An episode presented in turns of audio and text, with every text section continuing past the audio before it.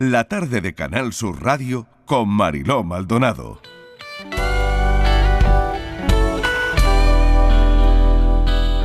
La salud de tu cuerpo físico está íntimamente relacionada con tu salud mental, emocional y espiritual, porque no hay separación entre nuestras distintas dimensiones o cuerpos.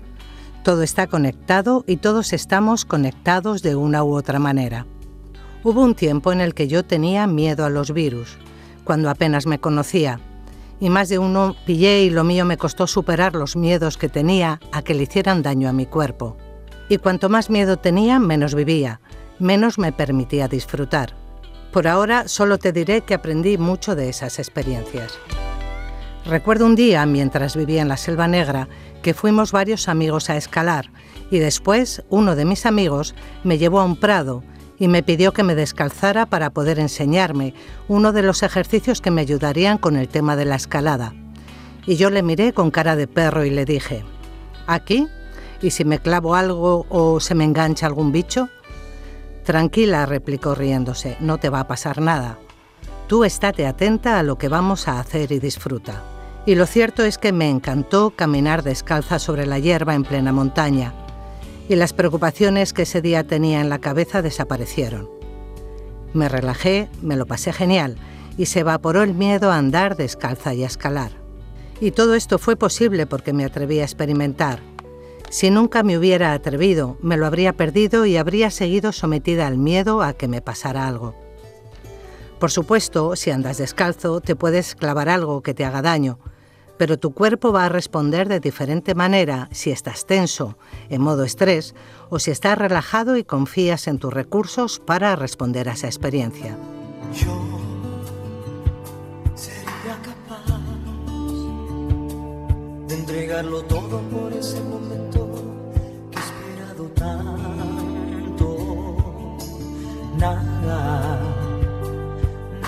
Lo que acaban de oír pertenece al nuevo libro de Ruth Nieves, Recupera tu poder. A Ruth Nieves la conocimos con el libro Cree en ti, bueno, que fue, pues desde luego todo un fenómeno editorial, ¿no? Pero es interesante preguntarnos cuándo fue la última vez que hicimos lo que nos dio la gana, sin tener en cuenta la opinión de los demás, ¿no?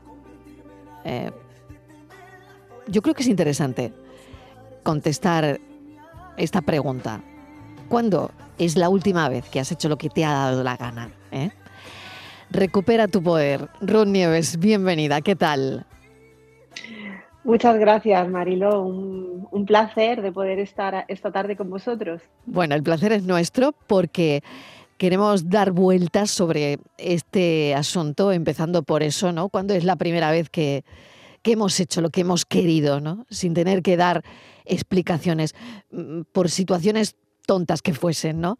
Desde que nacemos nuestro cerebro graba lo que oímos y vemos para, para sobrevivir. Eh, durante la infancia no tenemos la capacidad para filtrar o cuestionar la información que recibimos y asumimos todo lo que escuchamos como cierto. Y eso, con el tiempo, al final se convierte en creencias, ¿no? Y esas creencias, al final, em, no sé si terminamos de cuestionarlas o no, o, las asumimos como verdades absolutas, ¿no? Y esto a veces es dañino, ¿no? Porque no ayuda en nada.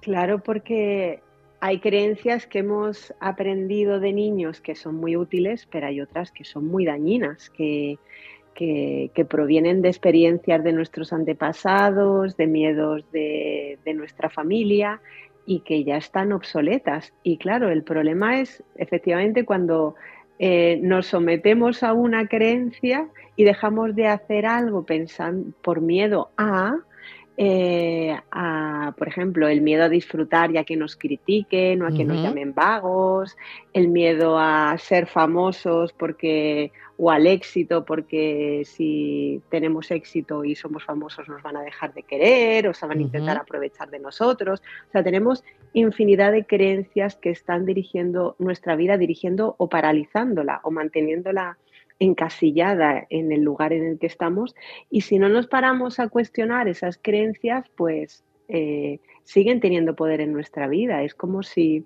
la ropa que nos, regalaran, nos regalaron cuando éramos niños eh, no la hubiéramos sacado del armario. Y, entonces las creencias son como la ropa, hay que revisarlas y sacarlas que ya no sirven. Mm. Pero realmente, ¿no? Con, con esto que nos cuentas, ¿no? Podemos gobernar nuestra vida. Eh, bueno, cuando, cuando tenemos un trabajo que, que, demanda mucho nuestra atención, cuando tenemos una familia, familia numerosa que también, o no numerosa, cuando, es decir, cuando tenemos obligaciones, ¿no? Obligaciones que están ahí en nuestro día a día, ¿realmente podemos gobernar nuestra vida o hacer lo que queremos alguna vez? Eh, sí, si tomamos conciencia de que tenemos esa capacidad y de que tenemos ese, o sea, tenemos la capacidad de gobernar nuestra vida y que es nuestro derecho gobernarla. Eh, obviamente eh, es, no es algo que sucede de la noche a la mañana, sino que es un, es un proceso, es un viaje. Y de ahí este libro es un, un viaje uh -huh. para que cada persona que realmente quiera recuperar eh, su poder y su soberanía sobre su vida pueda hacerlo.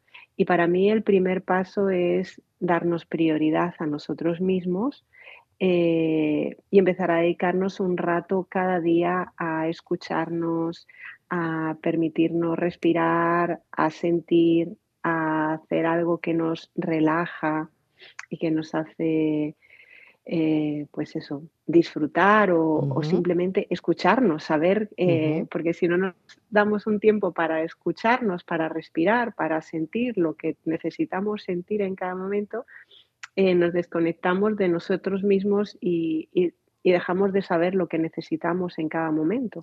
Y ahí es cuando perdemos el poder.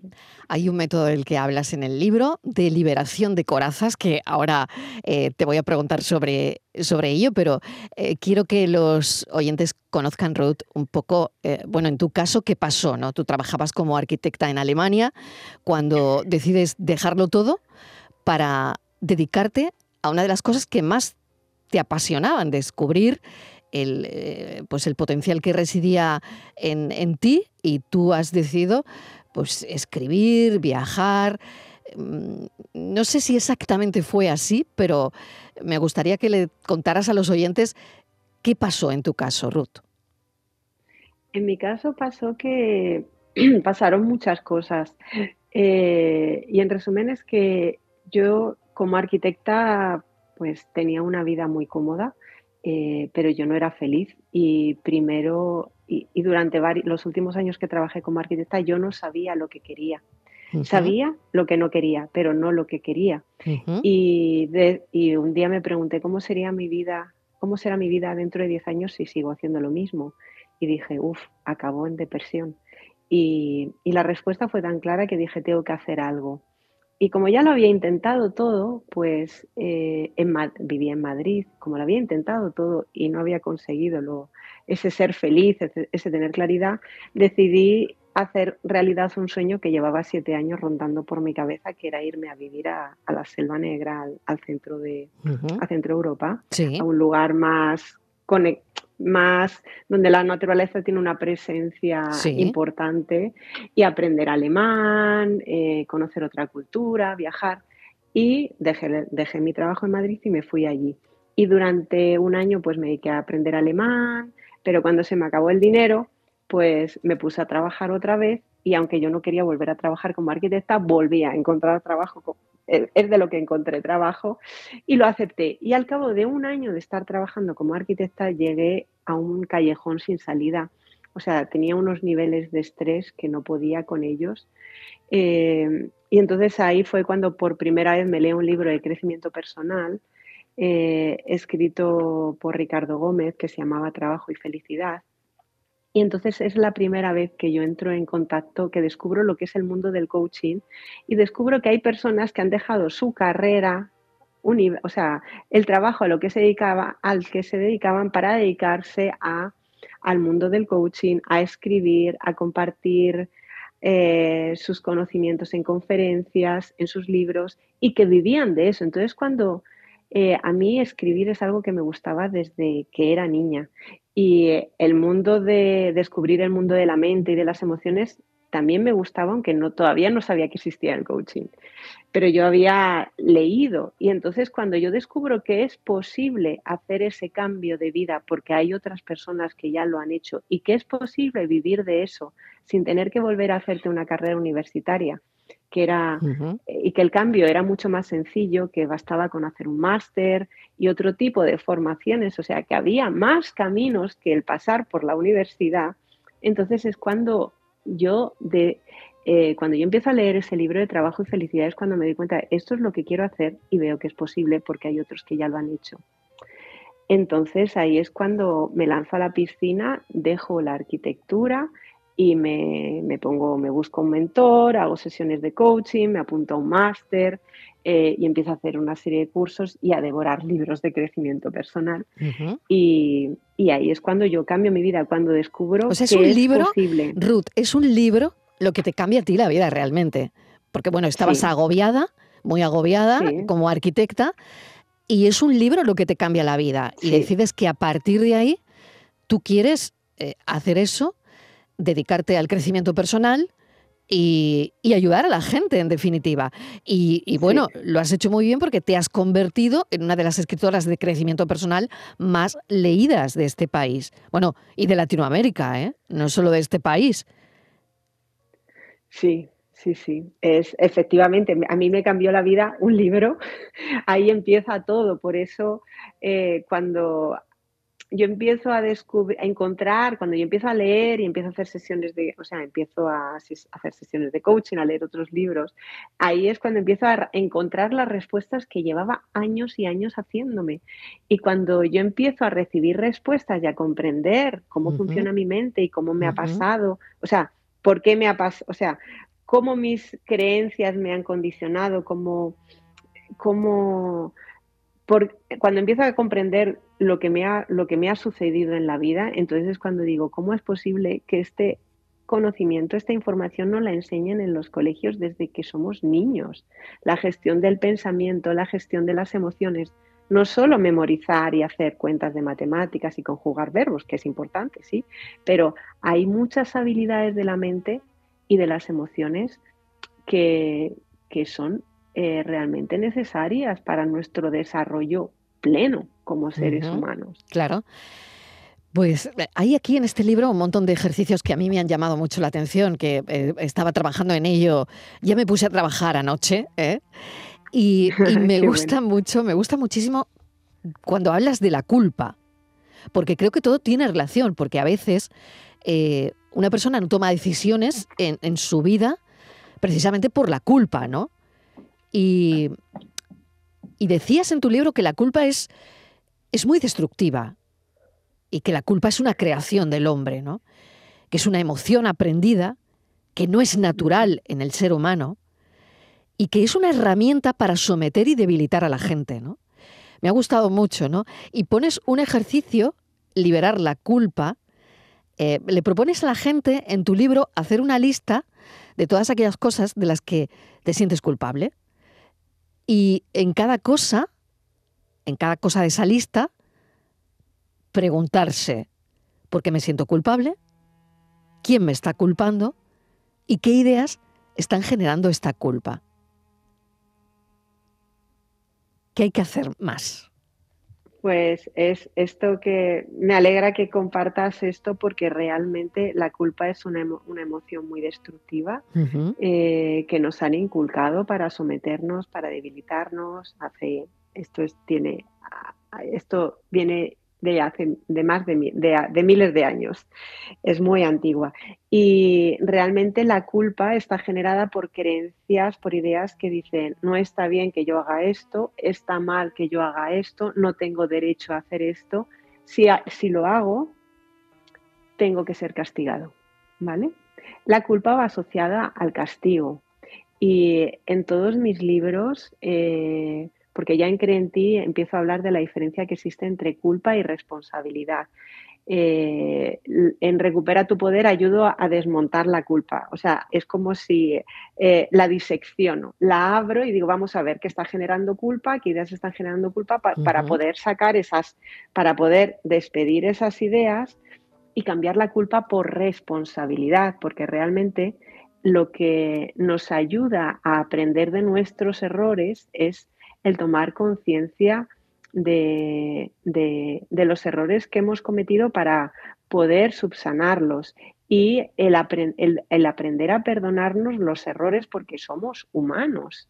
Eh, errar es humano y la vida es aprendizaje y el aprendizaje, el error forma parte del aprendizaje.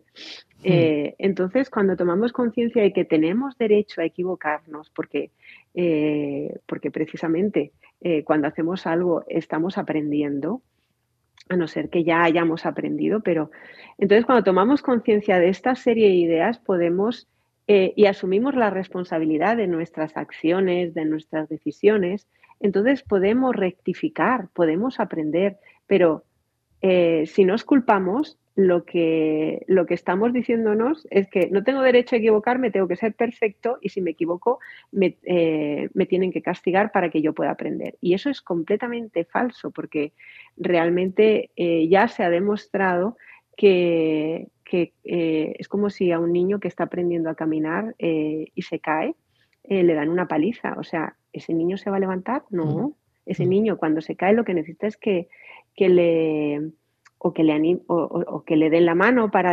para, por si quiere ayuda para levantarse, necesita paciencia, necesita comprensión, necesita atención, pero nunca un castigo. Entonces, hasta que no cambiamos el chip y, y reconocemos que esto es algo aprendido y que lo podemos desaprender, eh, nos hacemos muchísimo daño con la culpa. Y una de las razones por las que no hacemos a veces lo que queremos es por miedo a sentirnos culpables, porque algo nos dice, no, no está bien que hagas esto.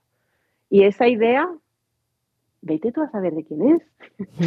Exactamente, porque no es del ser humano. Eh, liberación de corazas, que estoy ya prácticamente al final de la entrevista y hemos dicho que íbamos a contarle a la gente qué es el método que explicas aquí en el libro de liberación de corazas. ¿Qué es exactamente? El método de liberación de corazas eh, eh, yo lo aprendí a través de un libro que se llama Liberar las corazas de Mary-Lise Labonté. Y y, básicamente trata de una serie de ejercicios de estiramientos corporal. Unos son estiramientos corporales, otros son torsiones corporales y otros son ejercicios con pelotas de espuma y de goma de diferentes tamaños. Son ejercicios muy sencillos que lo que ayudan es a liberar la tensión que tenemos acumulada en la fascia, en el tejido que, que recubre huesos, músculos y todos los órganos del cuerpo eh, que es donde, donde primero van eh, la tensión, el primer lugar donde se acumula es en la fascia, luego pasa a los músculos, luego pasa, luego puede pasar a los órganos también. Y entonces este es un método muy sencillo de que a través de la liberación facial, de la tensión de la, de la fascia, eh, liberamos emociones. Entonces es, a mí me gusta porque es un método donde la mente no interviene, y simplemente respirando y haciendo los ejercicios, el cuerpo libera tensión y además libera emociones. Y a veces mientras hacemos los ejercicios tomamos conciencia de, uy, ahora ya sé, este dolor que tenía aquí tenía que ver con esta experiencia que me pasó o con esta emoción o con, ¿sabes? Entonces es un método que nos ayuda a liberar tensión del cuerpo y también emoción y a, tomar conciencia de, primero de nuestro cuerpo y de, y de, y de los dolores que tenemos dentro que nos los han generado o emociones o creencias que tenemos ahí atascadas y gracias a estos ejercicios acompañados de la respiración consciente nos ayudan a liberar el cuerpo emocional y mentalmente. Esa higiene, esa higiene de la que hablas en el libro, esa higiene mental y emocional que necesitamos. Me quedo ya sin tiempo, Ruth Nieves. Te agradezco enormemente esta charla. Em, eh, bueno, el titular que yo le pondría es eh, el de una mujer que se atrevió. Se atrevió a cambiar su vida y lo consiguió. Mil gracias, Ruth. Gracias, ha sido un placer. Muchísimas gracias, Marilo, para mí también. Recupera tu poder, tu poder es el libro que recomendamos hoy de Ruth Nieves. Como ella dice en su libro, todos hemos sido creados libres, ¿no? A todos se nos ha dado el derecho a elegir a lo que queremos vivir, hacer, experimentar, aprender en nuestra vida y en nuestro cuerpo. Y tenemos derecho a que nuestra libertad, nuestra vida, nuestra felicidad, nuestro amor, nuestra paz sean respetados por todos los seres del cosmos. Se nos ha dado esa libertad para experimentar la vida, el amor, el placer y la felicidad y, para aprender de nuestras experiencias y, como ha dicho Ruth también, de nuestros errores.